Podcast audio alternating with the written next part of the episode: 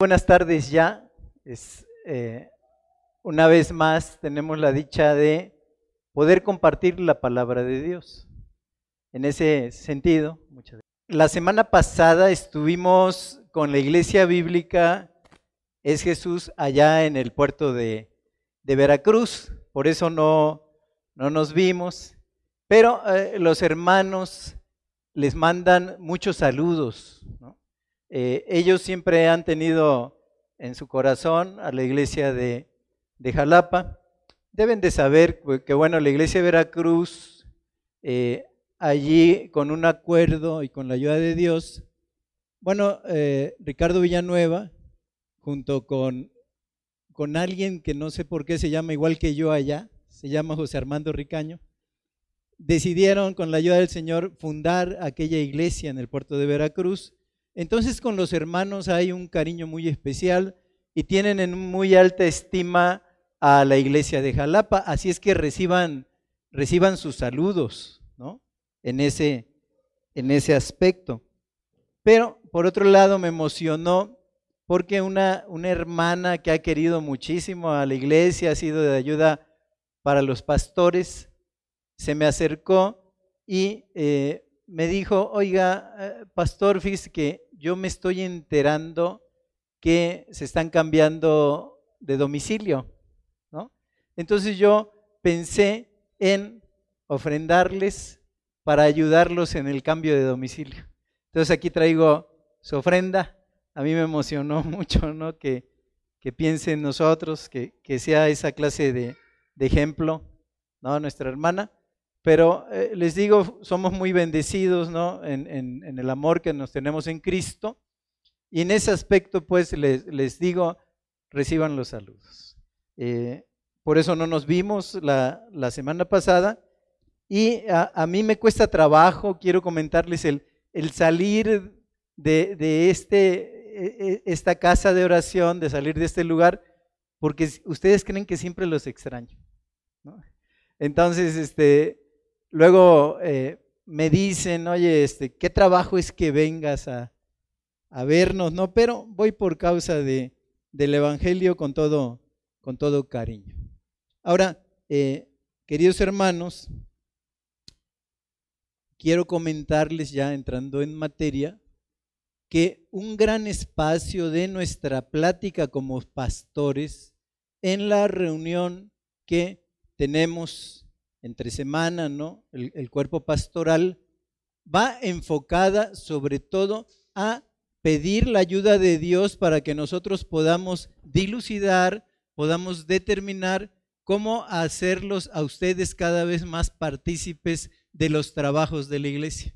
Es una preocupación que tenemos desde hace mucho tiempo, es decir, cómo involucramos a la gente para que sirva al Señor cómo involucramos a la gente para que viva la comunión de la iglesia, cómo involucramos a la gente en ese sentido para que pueda eh, trabajar, pueda dar su tiempo, pueda vivir en ese ambiente familiar, porque saben que esta iglesia, Dios la ha hecho una familia, porque dice de Cristo de cuyo nombre o eh, de, cuya persona toma, toma nombre toda familia de la tierra. Entonces, ustedes son nuestra familia celestial y siempre estamos eh, preguntándonos, siempre estamos tratando de hacer, ¿no? Y siempre estamos tratando de caminar en el sentido de que cada vez más gente se involucre en la vida y en la comunión de la iglesia bíblica es Jesús. Ahora, yo con ese sentido eh, les traje la lección del día de hoy y voy a pedirles que abran sus Biblias en Josué capítulo 24 y vamos a leer de los versículos 11 al 18. Josué capítulo 24 y versículos 11 al 18. Vamos a hacerlo eh, según nuestra costumbre alternadamente, es decir, yo comienzo el versículo 11 y nos vamos alternadamente, ustedes el 12 y terminamos juntos en el 18. Entonces, el libro de Josué ¿no? Que está Éxodo, Levítico, Números de Deuteronomio y allí viene Josué, después del Pentateuco, ¿no? Está entre, es el quinto libro y está entre lo que es Deuteronomio y los jueces, ¿no? Deuteronomio y los jueces. Bueno, vamos con este caudillo, con Josué, a leer la palabra. Y en el versículo 24, perdón, capítulo 24, dice el versículo 11.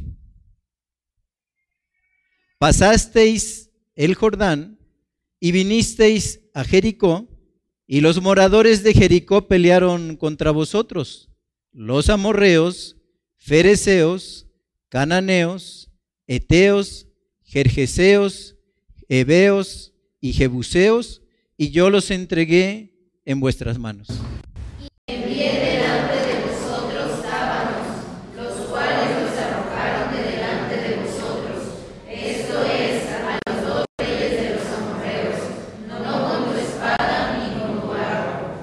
y os di la tierra por la cual nada trabajasteis, y las ciudades que no edificasteis, en las cuales moráis, y de las viñas y olivares que no plantasteis, coméis.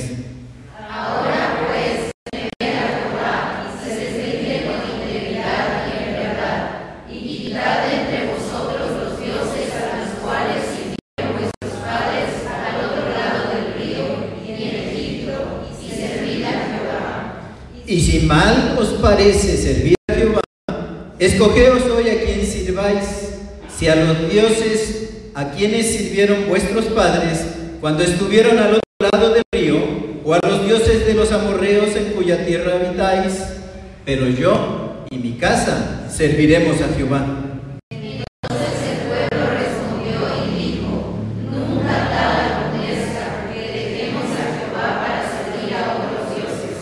Porque Jehová nuestro Dios es el que nos sacó a nosotros y a nuestros padres de la tierra de Egipto, de la casa de servidumbre, el que ha hecho estas grandes señales y nos ha guardado por todo el camino por donde hemos andado y en todos los pueblos por entre los cuales pasamos. Y arrojó de delante de nosotros a todos los pueblos y al amorreo que habitaba en la tierra porque Él es nuestro Dios. Señor, te damos gracias. Qué gran verdad. En esta tarde permítenos escuchar tu voz a través de la guía del Espíritu Santo en la voz de Josué. Es necesario que busquemos a quien servir. Padre, la actitud de servicio fue el distintivo de Jesús como el gran diácono de Dios. Él vino a servir. Y este reto que nos lanza la Escritura específicamente a la iglesia bíblica es Jesús. Es un reto que debemos de tomar en cuenta, Señor. Que busquemos a quién servir. Tu Espíritu Santo nos enseñe, tu Espíritu Santo nos redarguya, nos convenza de justicia y de juicio, y que tu palabra viva y eficaz trascienda de nuestra mente hacia nuestros corazones para poner en práctica lo aprendido. Te lo pido en el nombre de Jesús. Amén. Bien, queridos hermanos, cuando yo leo esta escritura, me da origen al título de la lección, siervos comprometidos. Siervos comprometidos. Ahora, fíjense que me sucedía algo con esta porción de la escritura. Siempre que yo la escuchaba desde eh, hace muchísimos años, yo digo eh, alrededor de 40, cuando yo escuchaba esta escritura me daba la impresión que Josué estaba hablando al inicio de su ministerio. No sé por qué. Es decir, yo, yo pensé, ok, está este caudillo nombrado por, eh, por la voluntad divina, este caudillo eh, tomando el lugar de Moisés, saltando al escenario para ser un caudillo, para ser el líder que iba a llevar a cabo la conquista de Israel con el permiso de Dios de la tierra prometida. Y yo dije, está muy bien para iniciar el ministerio, pero el día de ayer, retomándolo, me doy cuenta que está al final prácticamente de Josué, en el capítulo 24, esta historia o este reto que él está lanzando al, pueblo de Israel.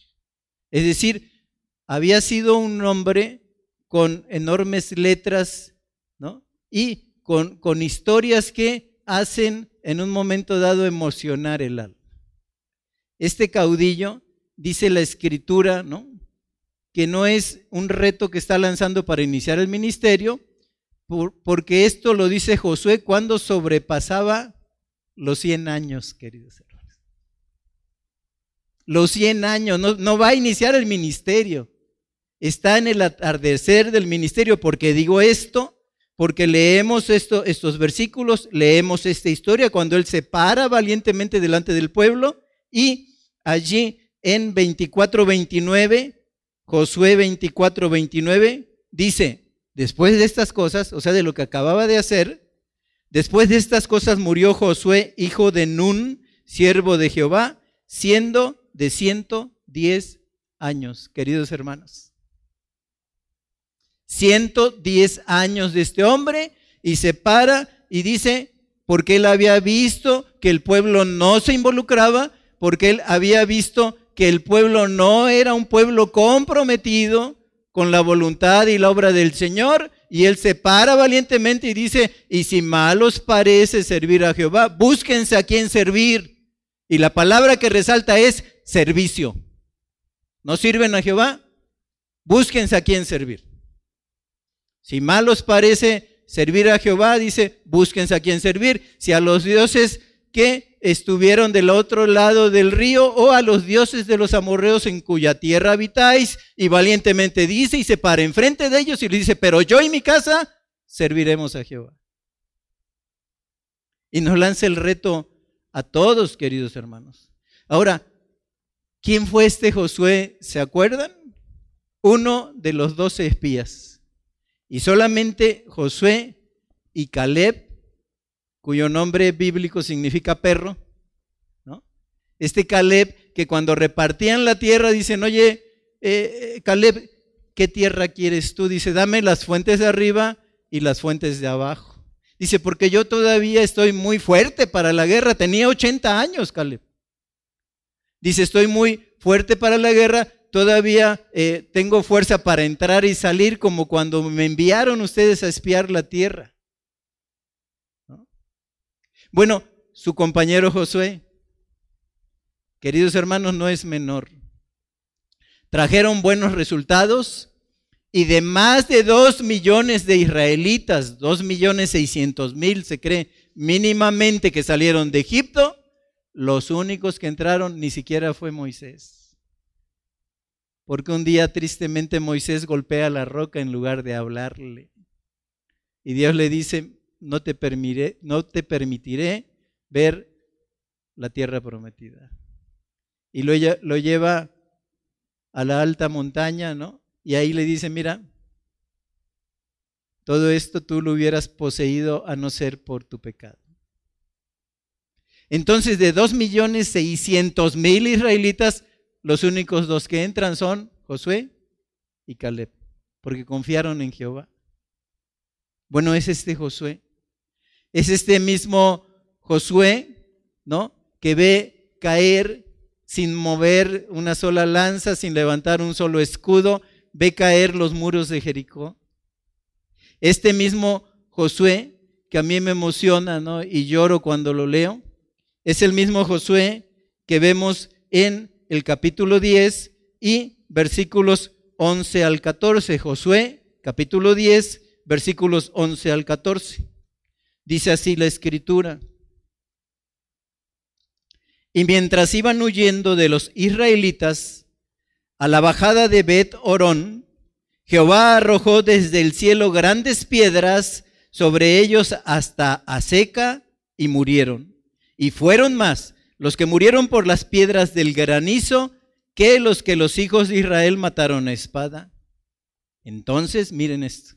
Entonces Josué habló a Jehová el día en que Jehová entregó al amorreo delante de los hijos de Israel y dijo en presencia de los israelitas, Sol, detente en Gabaón y tu luna en el valle de Jalón, y el sol se detuvo y la luna se paró hasta que la gente se hubo vengado de sus enemigos.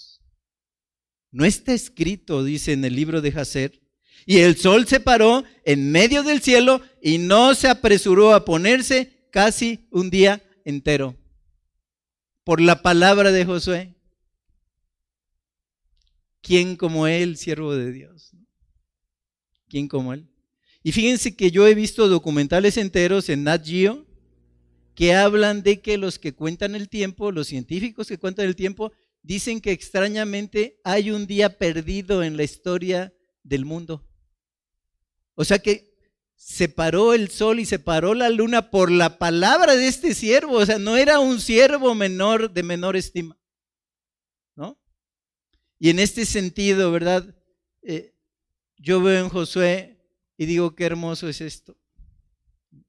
El servir a Jehová cuando fue espía en el amanecer de la vida era un muchacho que amaba a Dios. El servir a Jehová con el sol en el cenit, ¿no? en el esplendor de la vida, en el mediodía de la vida, cuando Él se erige en el caudillo. Pero qué hermoso también es servir al Señor en el crepúsculo de la vida. Porque cuando le está diciendo esto al pueblo tenía 110 años, queridos hermanos. ¿Qué clase de siervo comprometido con el Señor? Pero miren, con todo esto hoy no quiero hablar de Josué, no quisiera hablar demasiado de Caleb, ¿no? Hoy quiero hablar de ti y de mí. Querido hermano, de cómo estamos aprovechando el tiempo porque dice la escritura los días son malos. ¿Cómo estamos viviendo una vez que hemos sido salvos en la presencia del Señor? ¿Cómo estamos como mayordomos ejerciendo todo lo que Cristo nos ha dado para tenerlo en su nombre? Y miren, esta es la primera vez que subo a este púlpito aquí, en este lugar. Ha sido un lugar les digo yo que se ha preparado con todo cariño, con todo amor, Dios nos ha bendecido y podemos decir como la escritura, hasta aquí Jehová ha sido con nosotros, este es nuestro Betel. Y esa es la misión que nosotros tenemos como pastores. Queremos que este lugar no sea otra cosa más que casa de Dios y puerta del cielo. Que aquí puedas oír de Él. Ahora, hermanos, en los últimos años, muchos líderes eh, cristianos se han visto en la necesidad de defender el concepto de la membresía en la iglesia. Y este era un concepto que durante mucho tiempo fue algo que ni siquiera se discutía. Es decir, cuando tú entrabas a una iglesia, si lo hiciste en aquellas épocas como me tocó a mí, ¿no? al inicio de los años 80, cuando tú entrabas a una iglesia sabías que entrabas para comprometerte, sabías que no podías retardar tu bautizo. Por cierto, es, se está anunciando pues que próximamente habrá bautizos aquí. ¿no? Y tú entrabas a esa membresía y te permitían solamente participar de los emblemas, ¿no? te permitían estar en la obra, te permitían ser maestro, como, como en aquel tiempo de la escuela dominical, solamente si eras bautizado y en comunión. Y era todo el compromiso. Era todo el compromiso. Ahora nos cuesta trabajo. Tenemos que andar defendiendo el concepto de la membresía, ¿no? Y esto le digo era era tomado como que con un paquete cuando uno se involucraba con una iglesia. En este, cuando uno conocía a Cristo, desde luego, y se involucraba en una iglesia, o como fue mi caso, ahí empezaste a oír de Cristo en la iglesia. Y esto es, queridos hermanos, porque vivimos en una sociedad que valora la independencia. Vivimos en una sociedad que tiene en alta estima la autonomía y la no rendición de cuentas. Estos son los valores típicos de nuestra generación. No nos gusta pues que en ese aspecto tengamos eh, que dar cuentas o rendir cuentas a alguien. Entonces, inclusive los mismos pastores cuando dicen cosas, siempre estamos bajo sospecha. ¿Por qué lo dice? ¿O qué tanto está invadiendo mi privacidad o está invadiendo mi vida personal? ¿Saben por qué es esto? Porque tenemos una mentalidad tipo buffet en la iglesia. Una mentalidad tipo buffet. Es decir, muchos cristianos escogen lo que les conviene y dejan de lado lo inconveniente, lo que no es apropiado para sus vidas, lo que los limita. Entonces vengo como el buffet que se da en los grandes restaurantes, ¿no? Escojo lo que me gusta. Y digo, no, un, cuñado mío dice, oye, este, cuando, cuando hemos ido a buffet, dice, ¿Cómo se te ocurre comer frutas y verduras? Éntrale a la carne, dice, porque eso es muy barato. Bueno, muchos de los que vienen aquí les gusta esa dieta de lo ligero, ¿no? Lo light, ¿no? Lo que te lleva a declarar, a decretar, lo que anima tu espíritu. Eh, pastores, ¿verdad? Que en un momento dado ejercen funciones de lo que se conoce como coaching, ¿no? Son, los coach que te animan, que tú eres el escogido, que tú eres el elegido, que eres este, la niña de los ojos de Jehová, ¿no? Y por lo tanto eres el consentido del rey. Y que eres, si eres un hijo del rey, pues tienes que vivir a la altura de un hijo del rey.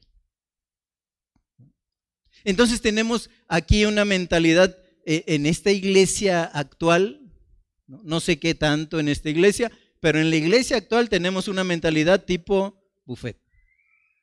Ahora, esto lo que nos lleva, les digo, lo, cuestionado de la membresía, hace que sean necesarios que comúnmente estemos ofreciendo cursos vez tras vez de membresía. Y Claudio está a punto de comenzar uno más, nuestro pastor Claudio. Perdón que lo tutié, ¿verdad? Pero bueno, eh, nuestro pastor Claudio está a punto de iniciar un nuevo curso y en ese sentido, querido hermano, te invito a que te inscribas, te invito a que participes ¿no? en ese curso. Ahora, ¿qué hemos dicho de los cursos que eh, se nos dan ¿no? a través de la voz del pastor Claudio? Bueno, que no es este, una credencialización como en el IFE, ¿no? Y más que dice que, que, el IFE no se, no se vende, o ¿qué dicen? Yo digo, el business no se toca, ¿no? El business no se toca. Pero en ese sentido, ¿verdad? En ese sentido, esos cursos no te llevan a que cuando termines el curso te dan una credencial, ¿no? Para que ya participes. No, querido hermano. Los cursos son el, primero para que sepas cómo hacemos las cosas aquí, por qué hacemos lo que hacemos. Y lo el segundo curso es, tiene que ver con lo doctrinal, es decir, cuál es la doctrina que tú vas a recibir. Eso es a nivel de conocimiento general. Pero claro, si tú dices, no, sí, creo que puedo o quiero, o Dios me ha dicho que me haga miembro de esta congregación, entonces vas a una entrevista, ya conociendo por qué hacemos lo que hacemos, ya conociendo la doctrina que enseñamos, y entonces sí, por petición de tu parte, no porque nosotros te obliguemos, entonces puedes tener una entrevista para hacerte miembro de la iglesia. No es pues el requisito sin el cual no llegues a ser salvo. No, no, tú eres salvo. La membresía es otra cosa. Pero sí, si quieres ser atendido por esta iglesia con todos los deberes que surgen de nuestra parte y si quieres ser tomado en cuenta, querido hermano, tienes que volverte miembro de la congregación. ¿Por qué? Porque esa es la forma de que esta iglesia diga que tú eres un hijo del reino, que tienes tu embajada en la iglesia bíblica es Jesús y te damos las credenciales para que digas, no, este, oye, ¿dónde te reúnes? No, no, no, no. Soy miembro de la iglesia bíblica es Jesús. Para reunirme, puedo reunirme donde sea. Pero soy miembro de la iglesia bíblica. Es ese reconocimiento que nos obliga a nosotros el tenerte en cuenta ya como un miembro, el escuchar tu voz, el escuchar tu opinión, el trabajar dentro de la iglesia, ¿no?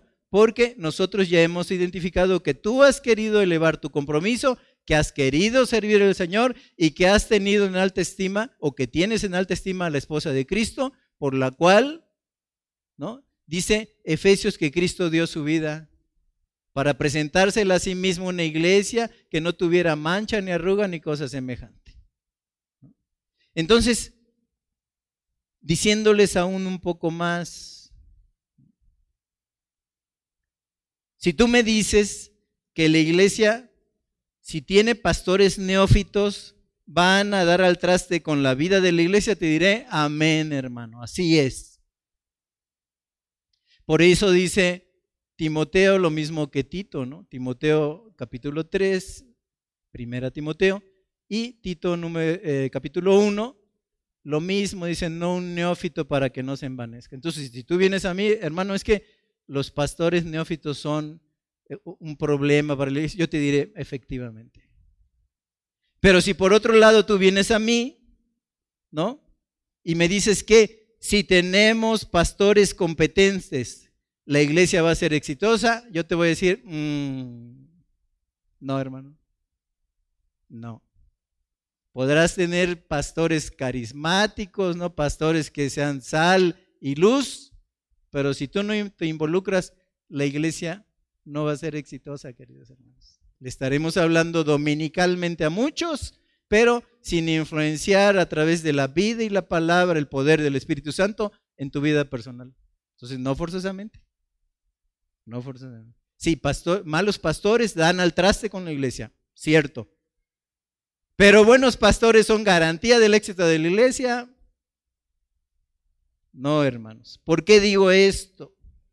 Porque la Biblia presenta evidencias de que funcionaba con un número de personas sobre quienes su liderazgo tenía responsabilidad que llenar, pero también las ovejas tenían responsabilidades que cumplir. Entonces sí, porque dice el libro de los hechos, todos, todos, no dicen nomás los pastores eran de un mismo sentir. Dice, todos eran de un mismo sentir y nadie decía tener algo que fuera exclusivamente suyo. Tenían, dice, todas las cosas en común. ¿Saben de dónde viene común? Comunión. Comunión. Entonces, si tú me dices eso, ¿no? No, es que si tenemos pastores eh, entregados, pastores consagrados, pastores que conozcan, ¿vamos a hacer una iglesia exitosa? No, será un, sí, a lo mucho un 50% del trabajo de la iglesia. Si tú no te comprometes, como dice hoy, ¿verdad? Siervos comprometidos, esta iglesia no puede ser edificada como Cristo quiere que sea edificada. Por eso dice Josué, ¿no? En ese reto de siervos comprometidos. Por eso dice Josué, verso 15, y si mal os parece servir a Jehová, escogeos hoy a quien sirváis. Si a los dioses a quienes sirvieron vuestros padres cuando estuvieron al otro lado del río, o a los dioses de los amorreos en cuya tierra habitáis, pero yo y mi casa serviremos a Jehová. Queridos hermanos, la palabra que resalta aquí es servir. Dice, búsquense a quién servir. Y luego dice, pero yo y mi casa serviremos. No dice perseveraremos, no, no dice este, estaremos orando allá en mi casa. No, no. Nos consagraremos al servicio. Si hay un compromiso, nos consagraremos al servicio. Entonces les decía, la palabra que resalta es servir. Pero miren, el escritor de Romanos nos habla del mismo concepto, pero en palabras más duras y más personales para nosotros. Porque en Romanos 6, 19 lanza el reto de otra forma, el escritor de, de Romanos, y dice, hablo como humano por vuestra humana debilidad, que así como para iniquidad presentasteis vuestros miembros para servir a la inmundicia y a la iniquidad, así ahora para santificación, presentad vuestros miembros para servir a la justicia. Servir nuevamente, queridos hermanos. Servir nuevamente. Dice, antes presentaste, presentaron ustedes sus miembros sin conocer a Cristo para servir a la inmundicia. Bueno, ahora que son redimidos, fueron llamados, dice la Escritura, para una esperanza viva, no una esperanza dominguera, no una esperanza muerta. No una esperanza que una vez teniendo la salvación, pues bueno, se dedica plácidamente ¿no? a eh, reunirse en algún lugar, tirarse a la hamaca y decir, bueno, pues yo lo único eh, que tengo de mi vida cristiana son eh, las reuniones dominicales. La palabra que resalta aquí es servir. Dice, bueno, ahora para santificación, nos dice el escritor de Hebreos, presentad vuestros miembros para servir a la justicia. Y Dios es el Dios de toda justicia, Dios es un Dios justo. Ahora, pensando que nosotros no somos más que nuestro maestro, el discípulo no es más que el maestro, y como dijo Jesús en Marcos capítulo 10, versículo 45, nombrándose el gran diácono del mundo, ¿no? De la humanidad, el gran diácono, dice, porque el Hijo del Hombre no vino para ser servido, sino para servir y dar su vida en rescate por muchos. Entonces, oyendo al maestro, nuestro desafío pues es a servir. Pero entonces surge la pregunta, ¿cómo puedo ser un siervo dedicado a servir? Ser un colaborador de la causa de Cristo. Y la primera cosa que tengo que decirte, si tú quieres ser un siervo comprometido con el Señor, así como Él fue el siervo de Dios que fue enviado para quitar los pecados del mundo, la primera cosa que quiero decirte es que un siervo escucha expositivamente. Primera cosa, un siervo escucha expositivamente. Bueno, entonces, como nos enseñó Ricardo, tendríamos que definir, surge aquí, ¿verdad? la palabra predicación expositiva. ¿Qué, ¿Qué, es la predicación expositiva? Bueno, la predicación expositiva no es simplemente producir un comentario verbal sobre algún pasaje de la escritura, sino hacer de ese pasaje de la escritura el punto central del sermón. No nada más comentarlo, sino hacer el, de lo que quieres enseñar, de lo que quieres impactar, de lo que quieres hacer llegar con la ayuda de Dios y de su Espíritu Santo al corazón de los que te escuchan. Esa es la predicación expositiva, no nada más explicar, sino hacerlo el punto central del mensaje que vas a dar. Si bien, por ejemplo, primera de Timoteo 3, como les había dicho, y Tito 1 nos hablan ¿no? En ese sentido que el obispo debe de ser apto para enseñar y desde luego la agenda de los sermones debe de ser determinado por el significado de las escrituras. Queridos hermanos, no todo termina allí. De igual manera, la agenda de los que escuchan, o sea, de los miembros de la iglesia, la agenda de los cristianos, debe de ser determinado por el significado de la escritura.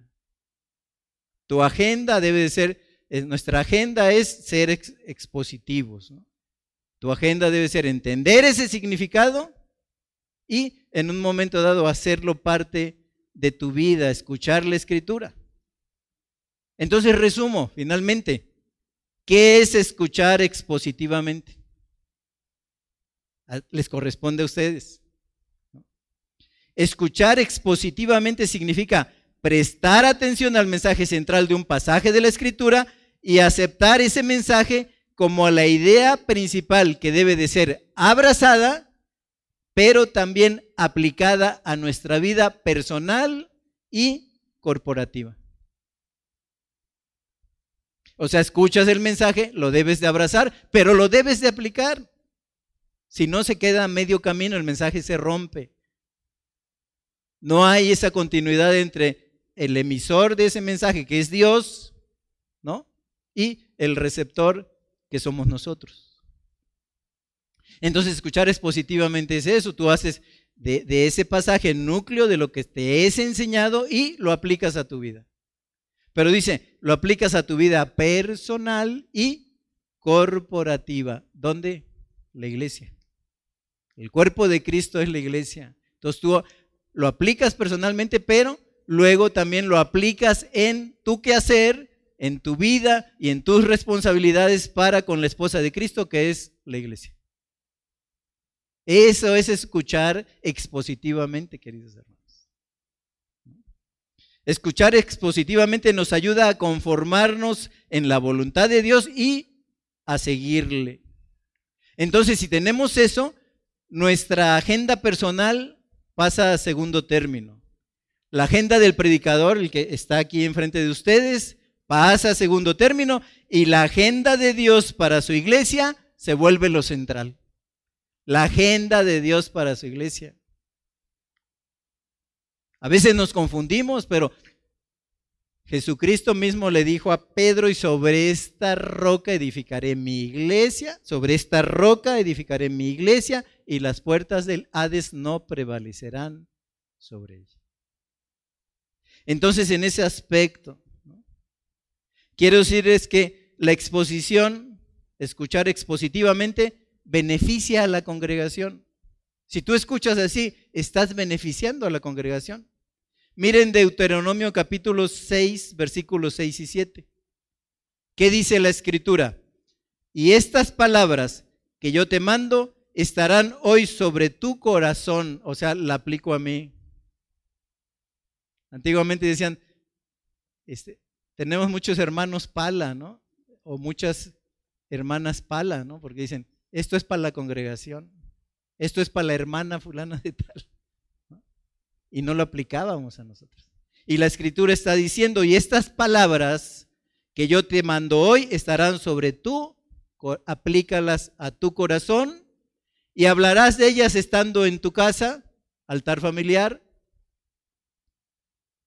Cuando vas y llevas esa misma palabra a tu esposa, a tus hijos, a tus padres, cuando lo llevas a tus hermanos, cuando lo llevas a tu vecino, en este sentido, y hablarás de ellas estando en tu casa y andando por el camino. Estas palabras hablarán en tu testimonio, ¿no? Y se ha recomendado, ¿verdad? Al salir de aquí, habla del sermón con los hijos, con la esposa, con los hermanos. ¿no? Oye, ¿qué te pareció el sermón? ¿Qué aprendiste del sermón? Por eso dice, estando en el camino, y al acostarte y cuando te levantes, o sea, día a día lo que yo escucho, lo aplico. Cuando te acuestes y cuando te levantes. ¿Por qué digo que beneficia a la congregación? el que yo escuche expositivamente y lo aplique a mi vida, en todo lugar, en todo camino, en todo momento, los 365 días del año, porque siempre hemos dicho que si tú haces esto, vas a tener familias fuertes. Y si la iglesia bíblica es Jesús, tiene familias fuertes, va a tener una congregación fuerte, hermano. Familias fuertes, iglesias fuertes. Entonces la primera cosa que te, he estado hablando de ella, un siervo escucha es positivamente. Pero la segunda cosa, un siervo debe de ser un teólogo bíblico. Un siervo debe de ser un teólogo bíblico. ¿Por qué digo esto? Primero, debe tener en mente que la Biblia es la autorrevelación de Dios. Dios se revela a través de su palabra, nos dice quién es Él. Nos dice que se ha propuesto en su corazón respecto a esa humanidad que Él creó. El cristiano que está interesado en conocer a Dios está interesado en conocer lo que Dios dice de sí mismo en la Biblia. ¿Cómo puedo conocer a Dios? Estudiando la Biblia. Estudiando la Biblia. Primera cosa, pues, un siervo debe de ser un teólogo bíblico y debe de tener en mente que la Biblia es la autorrevelación de Dios. Pero segunda cosa, ser un teólogo bíblico es conocer la macrohistoria redentora de Dios desde el Génesis, el Éxodo, hasta llegar al Apocalipsis. Porque allí en el Éxodo veo la creación del hombre. Y allí en el Éxodo veo la entrada del pecado. Y cómo la muerte entra al mundo. Y cómo viene la primera profecía dada por la misma boca de Dios que dice, y pondré enemistad entre tu simiente y su simiente. Ella te herirá en la cabeza, pero tú le herirás en el calcañar. Y así fue en, la historia de la cruz. Ahí encontramos el protoevangelio. Pero luego seguimos más adelante, ¿no? Y Dios, a través de toda la creación, también va a crear un pueblo. Y allí, por el capítulo 18, en Ur de los Caldeos estaba Abraham y dice, sal de tu pueblo y de tu parentela y haré de ti una gran nación y te bendeciré y a todos los que te bendijeren los bendeciré y a todos los que te, maldijeren te maldeciré. En ti serán benditas nuevamente el Redentor todas las naciones de la tierra. Dios crea un pueblo y en el Éxodo vemos ese pueblo que Dios se lo apropia para sí, le enseña en el desierto y le da una tierra que tiene prometida. Y ahí nos vamos. Vamos por los libros poéticos, ¿no? Que hablan de Dios. vamos por los libros proféticos que estaban hablando de la inminente venida de Cristo, hasta que, llegado el cumplimiento del tiempo, dice la palabra, Dios envió a su Hijo, nacido de mujer y nacido bajo la ley la aparición del Redentor. Bueno, todos esos propósitos tú los debes de entender, es decir, cuál es la historia de este mundo que inició en las manos de Dios de esta humanidad y va a terminar en el Apocalipsis en las manos de Dios. Tenemos que entender la macrohistoria, pues, de la que nos habla la Biblia. Hermanos, no debemos de, de tener solamente pasajes favoritos, aprendernos eh, versículos aislados, ¿no? Debemos de comprometernos a entender la unidad de la Biblia como un todo. Y si tú quieres ser un siervo comprometido, el siervo se acerca a la Biblia sabiendo que lee una historia maravillosa de cómo Dios redime a su pueblo para su propia gloria. Pero la pregunta surge nuevamente, ¿cómo estudiar la Biblia? Bueno, se está dando un curso, hoy se nos dio, no saben cuánto estuve estimando porque digo, si hice eso que está diciendo, si, voy a decir quién lo dijo. ¿Dónde lo dijo? ¿Cómo lo dijo? ¿Por qué lo dijo? Y entonces me estoy comparando. Se está dando un curso maravilloso, hermano, no puedes faltar. Vi poca gente en la iglesia. Oye, pero para todo esto que me dices, hermano, hay que estudiar la Biblia. ¿Cómo le hago? Vente temprano los domingos vente temprano. Porque allí eh, el pastor Ricardo ha estado pensando, ¿verdad?, en dar un curso para que tú seas un estudiante serio, tú seas un siervo comprometido, tú aprendas de la palabra, aprendas de sus grandes doctrinas, te, emociones, ¿verdad?, con la voz de Dios actuando en gentes como tú y yo. Y allí vas a encontrar ríos de bendición y vas a encontrar montañas de altura espiritual y vas a encontrar los valles también para cuando andes en valle de sombra y de muerte no temas mal. Esa es la Biblia y es la palabra de Dios. Y se está dando un curso acerca del método y de las formas que nosotros podemos tener para aprender a estudiar la Biblia, la palabra de Dios. Todo cristiano genuino es un estudiante comprometido durante todo el transcurso de la Biblia a estudiar la palabra. Somos estudiantes comprometidos. Entonces, en ese aspecto, queridos hermanos, este, les llamo la atención cariñosamente. Vi pocos cuadernos y pocos que tomaban apuntes. Eso se olvida. Tráigase su cuaderno, hermano. Tráigase su lapicero, ¿no? Para que esté apuntando. Pero miren, quiero cerrar este concepto diciendo, conocer a Dios comienza con conocer de Él y su carácter, pero, querido hermano, pero también involucra entregarse usted mismo a Dios. Más porque conocemos la promesa que está allí al final del Evangelio de Mateo, que Él dijo, he aquí, yo estoy con vosotros todos los días hasta el fin del mundo. Él te va a acompañar en el estudio. Él si te comprometes te va a animar. Él, si tú decides tomar ese compromiso, te va a dar la guía del Espíritu Santo de Dios para que entiendas su escritura. Pero bueno, ya vimos, primer concepto, un siervo escucha, escucha expositivamente. Segundo concepto, un siervo debe de ser un teólogo bíblico. Y quiero terminar, hay muchos conceptos más Tercera cosa, un siervo de Jesucristo es un siervo, querido hermano, comprometido. Un siervo de Jesucristo es un siervo comprometido. Pero ahora la pregunta es, ¿por qué no se compromete el cristiano, verdad? ¿Por qué no se compromete el cristiano? La primera cosa que quiero decirte es por indiferencia. Hay muchos cristianos indiferentes a la membresía de la iglesia. Simplemente no les emociona, pues ahora sí como dicen, ni me emociona ni me perjudica en lo absoluto, simplemente no les importa la cuestión de la membresía. No les importa. La primera cosa es indiferencia a la membresía de la iglesia.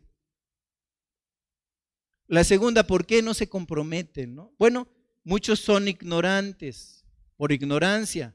No están informados, nunca han considerado la perspectiva bíblica de la iglesia local y dicen, bueno, pues de esas cosas no entiendo. ¿No? Tercero, otros no se involucran, ¿no? Otros no se entregan a, a las cuestiones de la membresía, a los temas de la membresía, porque son indecisos. No, no llegan a decidirse si se unen a la iglesia. Tal vez son los tipos de personas que nunca toman una decisión real y podemos decir de ellos, ellos dejan que la decisión venga a ellos. Es decir, no, no, yo no voy a decidir nada. Ya, si tengo muchas señales allí, etcétera, este, entonces a lo mejor lo pienso. Hay indecisos. Por otro lado, e, existen los independientes. Son los que yo llamo los llaneros solitarios cristianos. Es decir, bueno, vienen, ven, si se les saluda bien, eh, si escuchan algo bueno, ¿no? Este, bueno, y si ven algo como que no, pues este día como que no me saludaron bien, dicen IO Silver y se van a otra iglesia, ¿no? Ya les he contado la, historia del hermano Julio, ¿no? Que un día lleva un predicador en su taxi, un hermano centroamericano, y, oiga, ¿y usted cómo se llama? Dice, me llamo Julio, pero me dicen Julio Iglesias. Como ya las generaciones no conocían a Julio Iglesias, ahora lo cuento con Enrique, ¿no? Me llamo Enrique, pero me dicen Enrique Iglesias, ¿no? Porque He conocido un montón de iglesias y en ninguna me he quedado. Son los llaneros solitarios, queridos hermanos. Son los llaneros eh, solitarios, ¿no? Que en ese sentido no quieren ser molestados por las cargas de la membresía de la iglesia, no quieren que los hermanos o los pastores se metan en sus cosas, e inclusive hay algunos que por la vida que viven no quieren correr el riesgo de un día ser disciplinados. Todos dicen, no, yo no me meto con ellos y ellos que no se metan conmigo. Y su máxima es, estando bien con Dios, aunque se enojen los angelitos. Los famosos llaneros solitarios cristianos. Ahora, yo podría decir de ellos, ¿no? Su plan es asistir a la iglesia, consumir lo que necesitan y retirarse rápidamente los domingos para no adquirir ningún compromiso. No se le vaya a ocurrir a un pastor agarrarme y decirme que, anda conmigo. Yo tengo un pastor conocido, es un pastor local. Tú vas a su iglesia, ¿no? Llegas, te reciben, etcétera. Estás un mes allí, ¿no? Y este, y al mes viene y te dice, oiga, quiero hablar con usted. Oiga, lo hemos visto que viene, etcétera, ¿no? Se reúne, pero, este, ¿qué onda? ¿Ha pensado en unirse a la iglesia? No, mire, ok, le ruego que busque otro lugar donde reunirse. No venga a calentar la banca aquí. Así, hermano. Todo, todo mundo es libre de entrar a la iglesia, la iglesia está abierta, ¿no? Pero bueno, él lo hace así. Hermanos, si lo hiciéramos así, ¿cuántos quedarían? Pero bueno, él así lo hace, es, un ejemplo nada más, no, no, no lo seguimos nosotros, no creemos en eso. Entonces, en ese, en ese sentido, ¿verdad? Eh, les digo, su plan es asistir, tomar de lo mejor y vámonos, ¿no? Todavía ni termina la oración y bueno, estaba uno aquí junto a mí, ¿no? Ah, bueno, ha de haber dicho amén allá en, en la calle, ¿no? Ya en, su coche. Bueno, por último, también tenemos a los hermanos de lento movimiento, los que se mueven lento. ¿Quiénes son estos hermanos? Bueno, alguna vez fueron miembros de otra iglesia, como yo. Yo fui miembro de una iglesia antes de llegar a esta, no me volví a reunir en otro lado. 30 años de mi vida. 30 años de mi vida. Bueno, ¿qué pasó? ¿Alguna vez fueron miembros de otra iglesia y no pueden unirse completamente a una nueva iglesia porque nunca se han desprendido emocionalmente de su iglesia antigua? Nunca salieron por algo, ¿no? O dicen, no, mi cuerpo se vino para acá, pero mi corazón se quedó allá. Son, en ese sentido, los que se mueven lento. Ahora, estas cinco perspectivas respecto a la iglesia local tienen el mismo problema de raíz. Te lo digo con todo cariño. Estos hermanos fracasan en entender que el propósito y la seriedad que Dios tiene de la iglesia local es un factor determinante en lo que él hace. Es decir, en este aspecto, ¿verdad? En este aspecto, el hecho de que para Dios sea central la iglesia en la vida del creyente. Es central, queridos hermanos. Y miren, lo vemos en la escritura. O sea, dice, el que tiene dones, ¿no? Úselos en el servicio de la iglesia. Oye, yo tengo profecía, ajá, ¿dónde te reúnes? No, ningún lado. ¿Quién escucha tu profecía? Oye, yo tengo el ministerio de ayuda del pobre, ajá, ¿dónde lo haces? No, bueno, es que no me reúno en ningún lado. Eh, ¿Dónde está el ministerio entonces? Yo tengo el, el, el ministerio de ofrendar, ajá, ¿te reúnes en algún lado? No, bueno, ¿y dónde ofrendas? Yo tengo palabras, yo tengo profecía, dice, úsese como con, el don, la medida de la fe, pues. Pero es en una iglesia, queridos hermanos. La comunión se vive en una iglesia. La vida cristiana se vive en el recinto de la iglesia. Claro que en la, vida diaria también, desde luego. Pero esa vida diaria, si no se refleja en la vida de la iglesia, serán vidas que solo Dios conozca, uno no. Un día un hermano se ausentó fui a visitarlo rapidito, ¿no? Y le dije, hermano, este, ¿qué pasó? Porque no te vemos. No, no, Dios sabe que le digo, sí, sí, Dios sabe, pero nosotros no. Hermano, tienes que ir para que te veamos. ¿Qué pasó la semana pasada, no? Pues alguien me dijo, ¿qué te pasó, tío? Ya dije quién fue, ¿no? ¿Qué pasó, tío? Bueno, es que así me dice la gente este joven, tío o abuelo, ¿no? ¿Qué te pasó? O sea, pues es de extrañar. Es de ¿Qué te pasó? Por eso hoy empecé diciéndoles, bueno, anduve por allá, ¿no? Y les mandan saludos. Entonces, en este, en este sentido, la cuestión de que un cristiano viva en la familia de la iglesia es un punto central en tu vida del creyente, no porque yo te lo diga, sino porque así lo ha dicho Dios. Así lo ha dicho Dios en su palabra. La gente entonces no se convierte en un siervo, en una sierva, porque no han entendido que dicho compromiso, es decir, el ser miembro de una iglesia, el consagrarse al servicio, es precisamente lo que Dios espera de su pueblo. Eso espera Dios, queridos hermanos. Eso espera Dios. Un pueblo que vive la fe y la experimenta en su amor cristiano dentro del sagrado vínculo de la iglesia que Dios ganó a precio de sangre. Solamente así se explica un cristianismo completo, no atomizado. ¿No? Entonces, en este sentido, queridos hermanos, no sea un cristiano solitario. No sea un cristiano solitario. No se preocupe exclusivamente en usted. Miren, queridos hermanos, tómese de la mano de otros hermanos. Invítense a salir, platíquense, anímense. Es necesario que nos animemos. Asista a los cursos, asista a las reuniones, Asista a las celebraciones, celebraciones tenemos, asista a los bautizos. ¿Cuántas veces eh, y siempre los, los de siempre? ¿No? Vemos a los de siempre. O sea, la gente, bueno, se bautizó. Pues el bautismo entendido en su sentido bíblico es alguien que ha decidido escuchar el llamado de Cristo y le está diciendo delante de la iglesia que se ha identificado con Cristo y entonces cuando se sumerge en las aguas está muriendo a su antigua vida y cuando emerge de las aguas está resucitando con Cristo para novedad de vida. Eso le está diciendo a la iglesia el bautizado y pocos van. Pocos van. Tómese de la mano de otros hermanos que aman al Señor.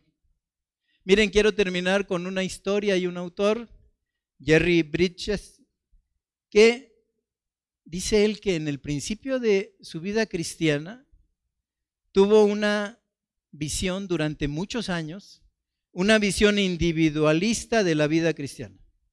Dice, bueno, yo venía y eh, de manera franca, ¿no? Eh, yo oraba al Señor para mi crecimiento cristiano, yo oraba al Señor para mi progreso en santidad, yo le rogaba al Señor por mi, mi adquisición de habilidades ministeriales, yo le pedía al Señor con ruegos, ¿verdad? Que yo fuera más santo en mi vida personal, ¿no? Y que fuera yo más efectivo en mi evangelismo. O sea, un hermano yo-yo, ¿no? Yo. Que yo.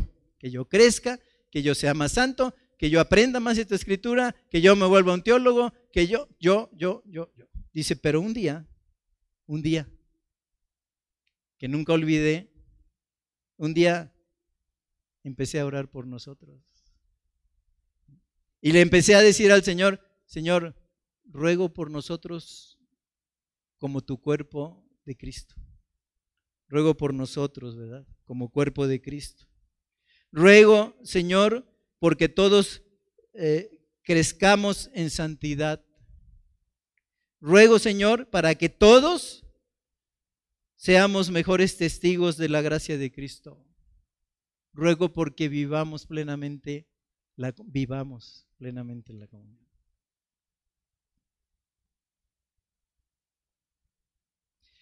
Dice, finalmente, me di cuenta que es el cuerpo entero, y no solo yo, quien necesita crecer.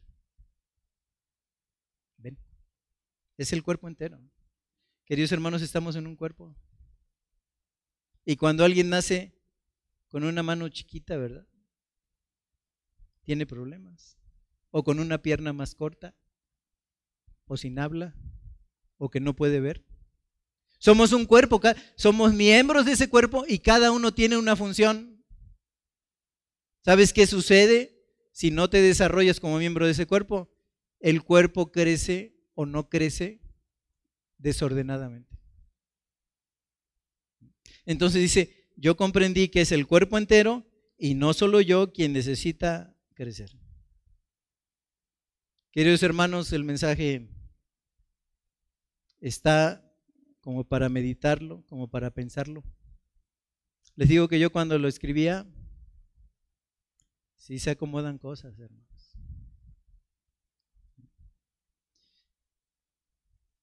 Termina diciendo el hermano,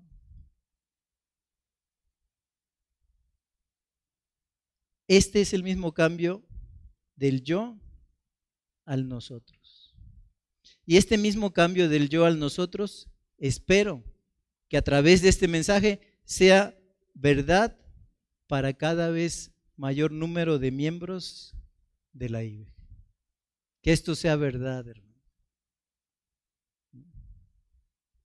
Y así lo dice Pablo, dice, hasta que todos lleguemos a la estatura del varón perfecto. Todos. No es individual, hermano. Porque de tal manera amó Dios al mundo, no vino a hacer la obra como para, para decir, bueno, pues qué sacrificio el mío, ¿no? Qué tremendo. No, vino a, a dar su vida por nosotros, por todos. Igual es la iglesia. Los trabajos son corporativos.